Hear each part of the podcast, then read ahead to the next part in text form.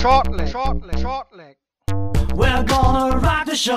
Shortleg, shortleg, shortleg. Bang your head and let it flow. Shortleg, shortleg, shortleg. Der Daten.de Podcast mit Thomas Shorty Seiler. Shortleg, shortleg, shortleg. Mit 66 Jahren, da fängt das Leben an. Mit 66 Jahren, da hat man Spaß daran. Mit 66 Jahren, dann kommt man erst in Schuss. Mit 66 ist noch lange nicht Schluss.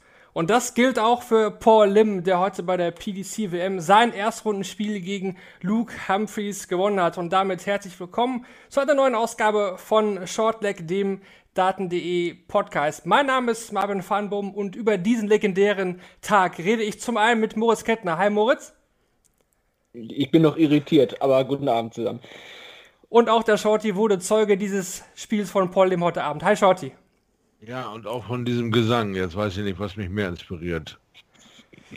Ich, ich, hoffe, ich hoffe doch, äh, dass es Paul Lim war, aber ich, ich dachte mir, zu dieser Feier zur Ehre des Paul Lims werde ich doch mal ein bisschen was anstimmen. Ich hoffe, es war halbwegs erträglich. Sonst starten wir immer chronologisch, aber heute will ich einfach mal sagen, wegen der Ereignisse gehen wir direkt in diese Partie von Paul Lim rein. Shorty, 66 Jahre, ich habe es gerade besungen, gewinnt 3 zu 2 gegen Luke Humphreys. Wie hast du dieses Spiel empfunden? Ja, äh, was für eine Achterbahn, oder? Äh, was, für ein, was für ein Irrsinn. Irgendwie cool. Hand Luke war bei seinen beiden gewonnenen Sets irgendwie stinksauer über die Schwierigkeiten, die er hatte. Und er konnte das sein ganzes Spiel nicht ablegen, dass der Paul Lim einfach nicht äh, einfach aus einer WM rauszukegeln ist. Der immer weiter beißt und immer weiter zwickt und hier noch ein Leck und da noch ein Leck und auf einmal fliegen ihm die Sets um die Ohren, die Sicherheit geht weg, die Ziellinie ist in Sicht und, und, und, ja, und am Ende vom Lied äh, müssen wir uns ein Lied von Marvin van den Boom live reinziehen, weil Paul Lim das Unglaubliche schafft.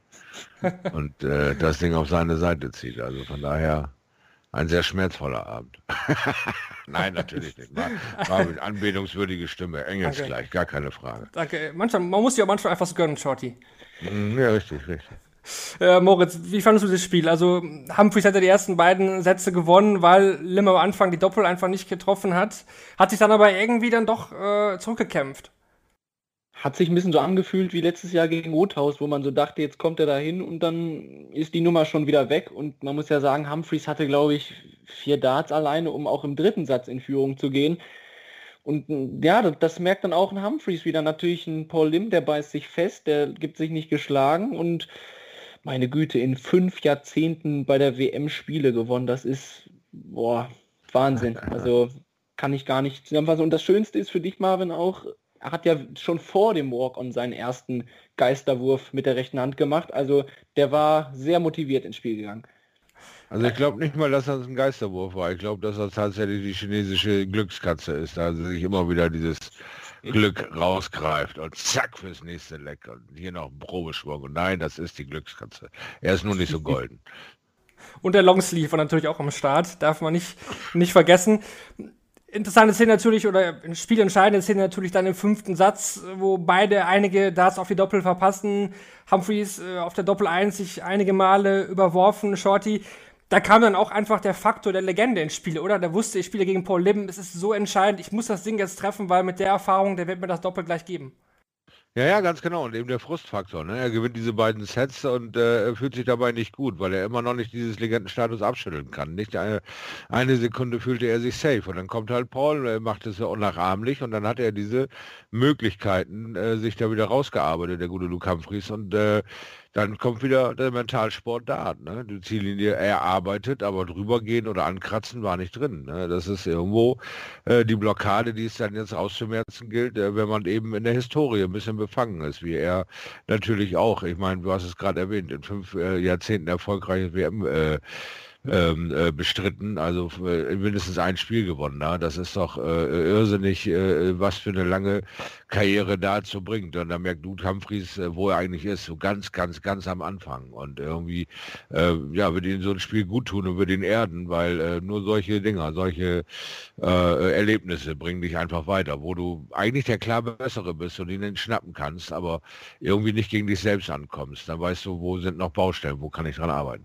Ich hatte auch den Eindruck eigentlich, dass er sich im letzten Satz sehr gut gesammelt hat. Also da spielt er den Elfdata vorweg, dann wieder drei Aufnahmen mit zwei Trippeln dabei. Oh, dann muss es halt auf Doppel gehen, ne? Ja. Das ist, geht nicht jeder über die Linie. Das stimmt. 17 mal 140 von Paul Lim. Musste lange auf seine erste 180 warten, aber ja, hat es am, am Ende einfach gerissen und das hat viele natürlich sehr gefreut.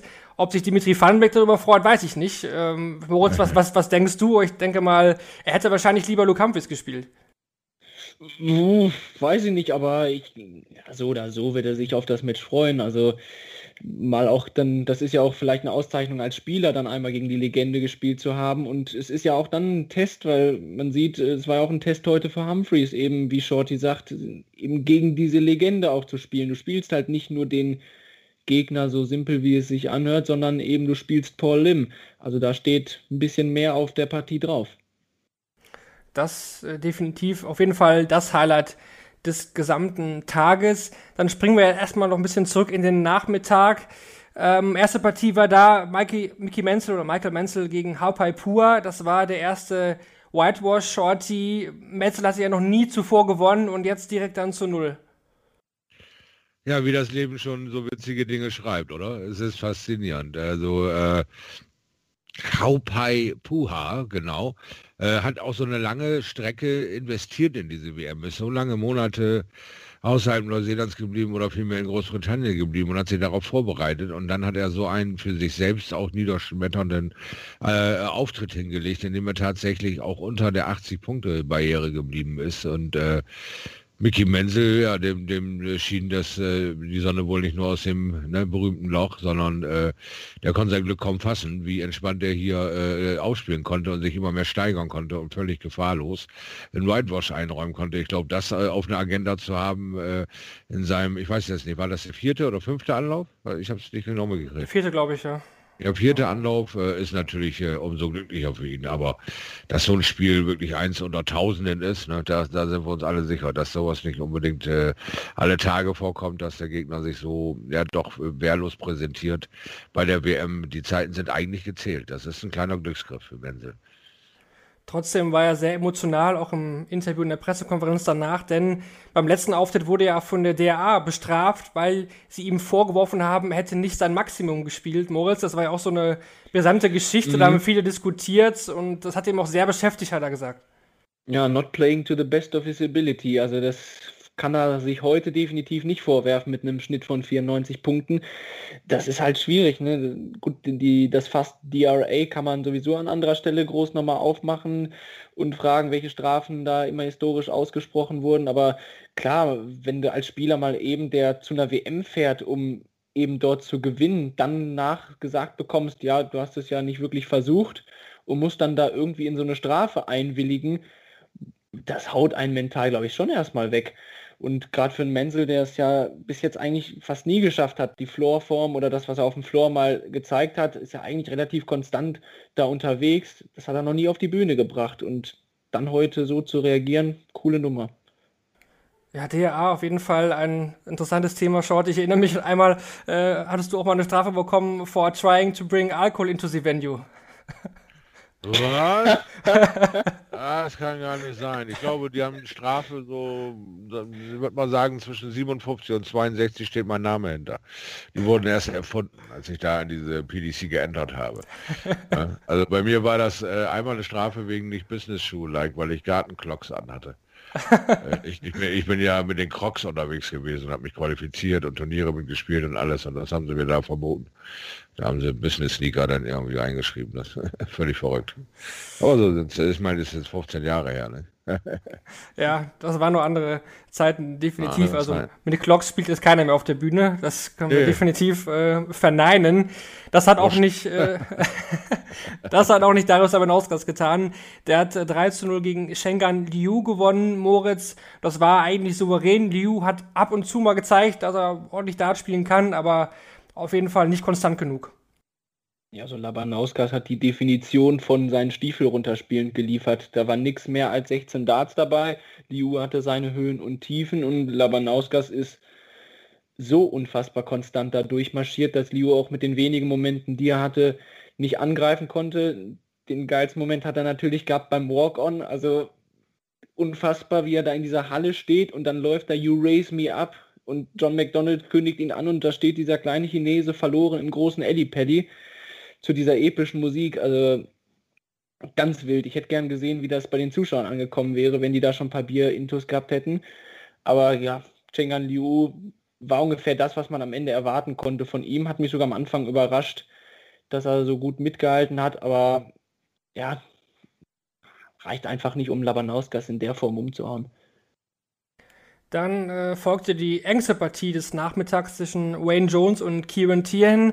3 zu 2 konnte der alte Hau gegen Wayne Jones das Ding im Duell der Generation auch für sich entscheiden. Es war nicht hochklassig, muss man sagen, Shorty, aber am Ende hat dann doch die Erfahrung von Jones gegen die ja noch nicht so große Erfahrung von Tien dann gesiegt. Ja, das ist äh, wohl wahr. Das war so ein äh, einfaches Erfahrungsding, weil äh, die Tieren ist ja auch einer der Young Guns, die jetzt über die JDC reinkommen, wo wir ja auch noch heute den Bradley Brooks noch kurz zum Thema haben. Da ist eine große Qualität am Start. Und du hast gesehen, Wayne Jones ist ein ganz, ganz alter Hase. Der war damals auch bei der WM, also schon vor 15 Jahren und taucht immer mal wieder auf. Spielt fantastische Jahre, spielt Katastrophenjahre. Also äh, nach diesem Ding sich dann dahin zu stellen, zu sagen, na, wenn ich gut spiele, dann schlage ich auch äh, meinen nächsten Gegner. Aber wenn ich äh, nicht so hier Joe Cullen, wenn ich nicht so gut spiele, dann wird es halt ein kurzes Spiel. Also er war schon ziemlich sicher, äh, denke ich mal, ähm, dass ähm, er sich nicht auf den Practice Room verlassen kann, weil da wirft er sich unwahrscheinlich gut ein, äh, ist total gechillt und, und auch vom Mindset her, jo, jetzt mache ich hier ein gutes Spiel und hat nachher so eine wirklich äh, enge Kiste am Start, äh, wo er dann selber sich wieder in Erklärungsnot findet mit dieser Relativiererei. Ja, wenn ich gut spiele, schaffe ich ihn, wenn nicht, dann nicht. Ja, dann brauchst du eigentlich auch gar nichts sagen. Ne? Also von daher äh, müssen wir mal abwarten, ob äh, Joe Cullen ein bisschen mehr aus Wayne Jones rauskitzeln kann, weil ich fand ihn eigentlich äh, als äh, ja auf über die Jahre gesehen eigentlich als nicht so schlecht. Er ist immer immer noch wieder einer, der immer mal wieder aufploppt und äh, ja, wenn er damals nicht diese diese unglückliche Konstellation hatte, wo er seine besten Jahre hatte, dann hätte er vielleicht mal so eine kleine Serie von fünf, sechs, sieben guten Jahren schieben können und und sich da irgendwo festbeißen können. Aber werden wir abwarten, wie er sich jetzt gegen Joe Cullen macht. Ne? Das werden wir definitiv tun. Dann noch die letzte Partie zwischen Jamie Hughes und Adam Hunt. Da hat es dann den ersten Gesetzen bei dieser WM erwischt. Jamie Hughes verliert mit 0 zu 3, sehr deutlich auch. Nur ein, ähm, ich glaube, 75 Average war es von, von Jamie Hughes. Äh, puh, das war, war nicht gut, aber Moritz, es wurde ja im Nachhinein dann auch gesagt, dass Hughes wahrscheinlich mhm. am Ellbogen operiert werden muss in den nächsten Monaten. Da lässt sich dann natürlich auch schon die Ursache leicht finden. Ja, und das erklärt ja auch, oder ich glaube, das war auch schon über das Jahr so ein bisschen ein Thema bei ihm. Oder man sieht, er hat eine sehr stark durchziehende Wurfbewegung und wenn da natürlich der Ellbogenproblem ist, ich glaube, das schmerzt richtig, wenn man dann jedes Mal den, den Arm so durchziehen muss. Deswegen besser jetzt das klären lassen in Corona-Zeiten. Ich glaube, er hat ja sogar auf Twitter geschrieben, dass er das jetzt direkt nach AWM irgendwie in Angriff nehmen will und dann erstmal zwölf Wochen Abstinenz vom Board und dann erstmal wieder frisch neu dabei sein. Ich glaube, das ist das Beste, weil klar, jetzt bei der WM, dann das muss man mitnehmen. Da muss man noch mal probieren, alles was geht, vielleicht, dass man da noch ein paar Spiele vor die Füße gelegt bekommt, aber das war ja heute gegen Edelmann dann gar nicht der Fall. Der hat seine Sache gemacht und ja, einfach im nächsten Jahr neu wiederkommen. Das wird er wahrscheinlich definitiv tun, aber die 7.500 Pfund, die will man natürlich auch irgendwie, irgendwie mitnehmen. Wenn man nicht antritt Chelsea, dann ist halt die Null da. Eben. Und 7.500 Pfund ist natürlich auch nicht wenig Geld. Ja, na klar, in der Position, in der Jamie Hughes ist, äh, hilft jedes von, weil zwölf Wochen äh, Auskurierzeit ist so eine, so eine gedachte Zahl bei so Operationen wie an Gelenken. Ich merke das ja bei mir an der Schulter auch. Äh, wir sind da auch in diesem Prozess. Ich komme immer weiter jetzt mit dem Arm nach oben und unten, aber mache ich noch eine äh, Bewegung in eine unbedachte Richtung, merkt man eigentlich, wie viele Bänder und wie viele Verbindungspunkte es so gibt in der Schulter. Das knallt. Das macht dir den, den, den, äh, den das Schulterblatt taub. Das ist ein sehr tiefgehender Schmerz. Äh, das ist schon noch eine perverse lange Heilungszeit, um dann da wieder so schmerzfrei mit das Überreißen zu kommen. Und er hat ja auch eine sehr katapultartige Wurfbewegung vom äh, unteren Ellbogen, äh, den, diesen kleinen Trizeps, weiß nicht, Muskel, der da unten sitzt, der die Geschwindigkeit rausjagt. Äh, wenn der nicht eben gut wieder verbunden ist und das alles schmerzfrei ist, wird das eine längere Zeit als drei Monate oder zwölf Wochen.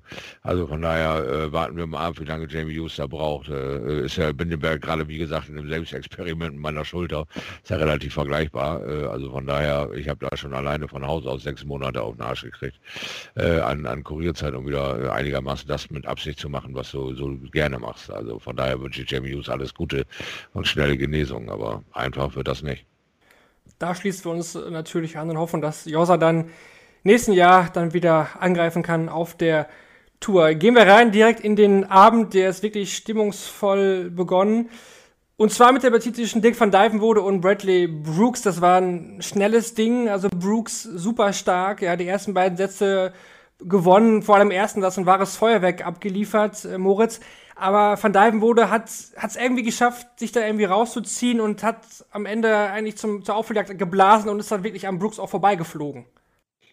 Ja, zwei ganz unterschiedliche Matchhälften. Ich hatte eigentlich so ein bisschen gedacht, auch im Podcast von gestern, ob, da hattest du gesagt, glaube ich, das war drei von vier Matches mindestens, auf die du dich richtig freust. Dann hatte ich überlegt, ob du dem Brooks nicht zu stark redest. Ja, äh, und dann haut er mir die beiden Sätze um die Ohren. Da war ich dann aber ganz still. Und wie er es gemacht hat, war ja auch wirklich beeindruckend. Und dann gibt es so einen kleinen entscheidenden Moment. Er geht ja so nach dem zweiten Satz von der Bühne und hat schon dieses Siegergrinsen drauf. Das war für mich so dieses Déjà-vu-Gefühl an Robert Marianovic, der sich ja mal hier im Podcast, glaube ich, geöffnet hat und gesagt hat, Mist damals gegen Richard North, das werde ich mir nicht verzeihen, dass ich mich da hinstelle und das Shakern mit den Securities anfange. Gut, bei Bradley Brooks gehört es, glaube ich, sowieso ein bisschen mehr dazu, dass er ein bisschen das Spielen auch macht und ich finde das auch ganz cool, also gerade für das junge Alter da schon so dieses kleine Spielchen da auf, dem, auf der Bühne zu veranstalten. Ja, aber dann halt gewinnt noch das erste Leck, glaube ich, im dritten Satz und danach geht das ganz in eine andere Richtung, weil Van Deuvenbode auch sich selber viel mehr ja, gepusht hat. Ich glaube, hat er auch im Interview danach gesagt, dass er ein bisschen mehr ja, ärgerlich auf sich sein wollte, dass er einfach ein bisschen aggressiver gespielt hat. Und dann hat man ja gesehen, dann lief das plötzlich besser und Bradley Brooks ist nicht komplett abgefallen, aber halt, das ist dann Stichwort Erfahrung. Aus dem Spiel kann er eine Menge mitnehmen, was er lernen kann, dass man dann vielleicht, wenn er das nächste Jahr hier hinkommt, so ein Match auch durchbringt.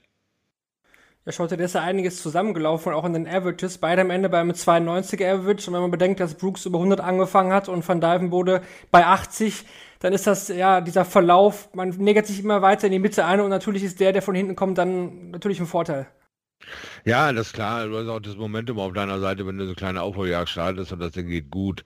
Aber ähm, wie schon erwähnt, Bradley Brooks ist noch sehr jung an Jahren, sehr jung an Erfahrungen und hat sich da rausbringen lassen mit zu gewisser zu Selbstsicherheit, die er da an den Tag gelegt hat. Und Dirk von Dijvenbode hat nicht viele Fehler gemacht. Also als die Fehlerquelle sich bei äh, Brooks einstellte, dass er aufgehört hat zu scoren in dieser beeindruckenden Geschwindigkeit, hat es Dirk von Dijvenbode übernommen. Und äh, der hat seinen kompletten Body Language geändert. Der hat auf aggressiv gestellt, der hat sich abgefeiert und der hat äh, ihn beeindruckt. Der hat den jungen äh, äh, Bradley Brooks wirklich beeindruckt, dass er alles, was er gegeben hat, Bradley Brooks, ihn immer noch nicht geschlagen hat, dass er sich so zurückkämpft und noch stärker jetzt auf ihn eintrommelt, als er auf den äh, von Leifenbode eingetrommelt hat, hat den Jungen völlig durcheinander gebracht und er hat so lange den Faden verloren, bis von Leifenbode das Ding in Style zu Ende gebracht hat. Also Chapeau davor, dass äh, von Leifenbode wirklich bis zum bitteren Ende, bis zu dieser 2-0 1-0 äh, Set- und Leckführung von Bradley Brooks an sich geglaubt hat, gib mir eine Chance und ich äh, reiß hier die Hütte ab. Und das hat er getan. Also fettes Spiel von Dirk von Dijvenbode. Ich denke gerade Stichwort Hütte abreißen. Er hat jetzt aber, glaube ich, das Problem, dass er diese blöde Aubergine das ganze Turnier mitschleppen muss, oder?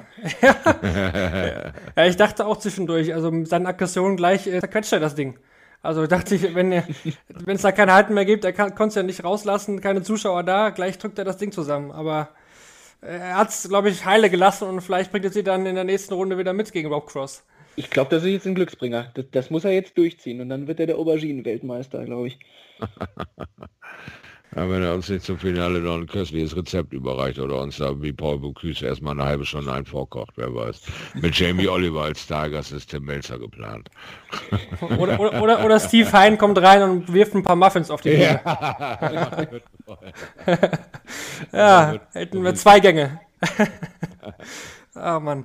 Naja, äh, von daher wurde auf jeden Fall mit 3 zu 2 durchgekommen. 3 zu 2 auch das Endergebnis zwischen John Henderson und Marco Kantele. Das war jetzt kein Leckerbissen, um mal in der Restaurantsprache zu bleiben, Moritz. Äh, Henderson hat auf jeden Fall abgespeckt, das passt auch noch ins Bild, also viele Kilos abgenommen. Am Ende 3-2 gewonnen, vom Average war er auch deutlich überlegen. eigentlich auch unglaublich, ne, dass er am Ende 91 spielt. Das, glaube ich, kommt viel auch aus dem letzten Satz, der dann echt nochmal gut war. Marco Kantele hat es geschafft, trotz dieses Averages von 80 Punkten irgendwie sich da durchzuwursteln. Also es war ja jetzt eigentlich, tatsächlich hing das Match komplett von John Henderson ab. Wenn Henderson seine Doppel getroffen hat, hätte er sie alle getroffen, dann wäre er damit 3-0 durchgegangen und Kantele hat einfach alles aufgewischt, was im Liegen geblieben ist. Also selbst ich habe nach dem Match einmal ganz tief durchgeatmet, weil das war ja wirklich, du hast es angesprochen, nicht sehr schnell und dann zog sich das immer weiter und man hat gemerkt, wie auch ein Henderson so ein bisschen damit gerungen hat, irgendwie die Kontrolle über sich zu bewahren. Ähm, ja, und ich frage mich aber auch, weil du gesagt hast, abgespeckt, ob diese WIP-Bewegung noch immer das gleiche ist. Das habe ich mich schon eigentlich auch, als ich beim World Cup gesehen habe, mich gefragt, ob das auf Tops für ihn immer noch das gleiche ist. Weil jetzt ja auch, glaube ich, da sich physisch dann einiges verändert, wenn er die WIP-Bewegung da ausführt. Bin ich gespannt, wie das in der nächsten Runde aussieht. Definitiv ein interessanter Punkt. Henderson kam als letzter Protospieler ja rein, also dieses Jahr nur knapp die WM erreicht. Äh, Luke Humphries gegen Paul Lim hatten wir ausführlich besprochen. Bleibt noch das Match zwischen James Wade und Callan Riss zum Ende des Abends. 3 zu 0 hier, James Wade, der Sieger, Shorty. Ich würde fast behaupten, es war typisches Wading von James Wade, vor allen Dingen im zweiten Satz am Ende. Riss verpasst ein paar Set-Tarts und Wade äh, klaut ihn dann diesen Satz noch mit der Doppel-10 am Ende. Das war, das war typisch James Wade. Ja, absolut. Hat äh, überhaupt gar nichts anbringen lassen. Äh, wenn er dann äh, die Möglichkeit hatte, war er erfolgreich tödlich. Äh, fast 50er Quote auf äh, Doppel. Äh, spricht schon mal die eine Sprache und die andere Sprache spricht einfach, dass wir jetzt das vierte Spiel an dem heutigen Tag haben, wo der Sieger in den 90er hängt und der Verlierer unter 80 bleibt. und das ist Kellen Ritz hat zwar hier den einen oder anderen Moment kreieren können, aber er hat im Ganzen 240er plus geworfen und äh, 10 Darts auf Doppel bekommen. Davon hat er drei umgesetzt. Also das war irgendwie so ein Tag zum Vergessen für Kellen Ritz. Äh, und Wade hat einfach, ja, ein bisschen das usual. Gib mir eine Chance und du bist tot. Und mehr gibt es in dem Spiel auch kaum zu sagen. Wir haben ja vorgestern auch über das B-Game von Ritz gesprochen. Das ist dann heute eben, wenn der erste Dart nicht kommt, wie er will, sah das problematisch aus.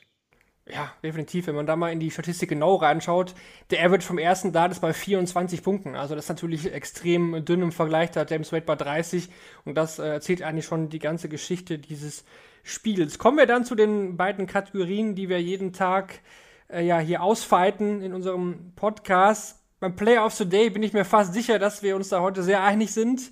Beim Match of the Day, da bin ich erstmal gespannt. Vielleicht äh, kriegen wir da noch ein paar Unterschiede rein, Shorty.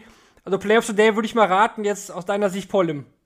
Ja, du hast recht, äh, Marvin, auf jeden Fall Paul Lim, weil, weil war faszinierend. Und es ist weiterhin faszinierend, wie der Kerl bei fünf Jahrzehnten äh, äh, ja, unterschiedlichen WM-Teilnahmen immer wieder in der Lage ist, auch noch ein Spiel zu gewinnen. Und dieses Spiel zu gewinnen, äh, war ja aller Ehren wert. Oder äh, was für eine fantastische Aufholjagd und was für ein äh, Dämpfer für die, für die Vorfreude des Luke Humphreys, äh, diese Cool Hand äh, war heute zu kalt, hat entscheidende Fehler gemacht und Paul Lim hat ihn da äh, in diesem tollen Set-Format, in dem wir diese WM spielen, tatsächlich wehtun können. Also für mich Spieler of the Day, Paul Lim, ja.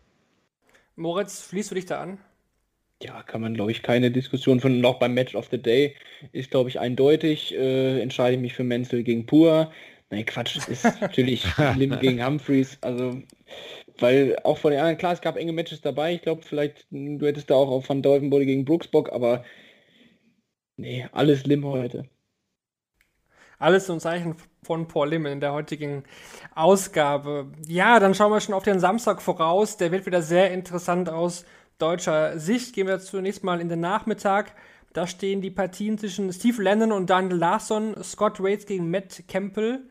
Kim Hybrids gegen Di Schwang und eben Mervyn King gegen Max Hopp auf dem Programm. Shorty. In der ersten Runde haben wir gesagt, Max gegen Gordon Mathers wird ein klares Ding, haben wir recht behalten. Was glauben wir jetzt von der Partie zwischen King und Hopp? Ja, da müssen wir uns jetzt äh, ganz äh, behutsam ausdrücken und sagen, äh, ich glaube, ich werde nicht müde, das zu sagen. Max Hopp hat seinen Anfang und äh, Dingens mit äh, äh, Startschusskarriere, die immer weiter nach oben geht. Sky is no limit über Mervyn King mehrfach äh, triumphiert und mitgestaltet. Und er hat ein gutes ähm, Verhältnis zu den Spielen, die er gegen Mervyn King gemacht hat. Also ich denke, Max hat da eine sehr, sehr gute Chance, eine Runde weiterzukommen, obwohl Mervyn King eine wirklich tolle Player Championship gespielt hat, aber wir in diesem Jahr ja gelernt haben, dass das tatsächlich alles so Momentaufnahmen sind. Das können drei, vier, fünf ganz wunderbare Tage werden und du ziehst dir einen Titel und äh, die nächsten drei, vier, fünf Tage können eine Katastrophe sein und du fliegst in der zweiten Runde raus mit, mit einem Schnitt von unter 80. Also von daher, äh, Mervyn King kann man natürlich viel zutrauen, aber ich möchte gerne, dass äh, Max äh, da nochmal äh, ja, seine Sicherheit wiederfindet und dieses Spiel äh, für sich entscheidet. Also ist da mein Favorit in der Partie Max. Moritz, wie schätzt du die Partie ein? Was, was traust du Max zu? Glaubst du auch an den Sieg?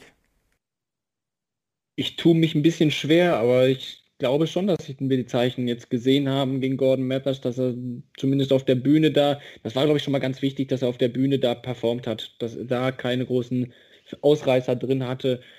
Wie gesagt, bei Mervyn King weiß ich irgendwie auch nie, das ist ein Spieler, den ich über Jahre hinweg immer und immer wieder unterschätzt habe und in jedem einzelnen Major-Turnier hat das mir gezeigt, dass ich wieder mal falsch lag und deswegen wäre es irgendwie verfrüht von mir zu glauben, dass ich King schon wieder unterschätzen will. Deswegen, boah, ich hoffe, dass Max es ausgeglichen gestalten kann. Gefühlt habe ich diesen Erfahrungsvorteil bei King, aber ich glaube, wir wissen alle, dass Max Hopp, ähm, Short jetzt angesprochen, mit den Good Vibes, die er gegen King vielleicht hat, einfach dort was abreißen kann. Ja, ich habe King tatsächlich auch schon oft unterschätzt, muss ich zugeben. Ich traue Max trotzdem auch den, den Sieg zu. Wäre natürlich ein schöner Start in den Samstag aus deutscher Sicht, wenn Hopp da am Ende der Nachmittagssession das Ding zieht, dann könnte Nico Kurz nämlich am Abend daran anknüpfen. Der spielt nämlich dann gegen Andy Hamilton direkt zu Beginn der Abendsession. Äh, ja, ich hatte es in der Vorstellung schon gesagt, also Hamilton, glaube ich, wird schwer zu spielen sein, Shorty. Der wird die Register ziehen, die er hat, wenn es nicht läuft. Aber wir haben ja. auch gesagt, dass Nico sich da eigentlich nicht von beeindrucken lässt von sowas.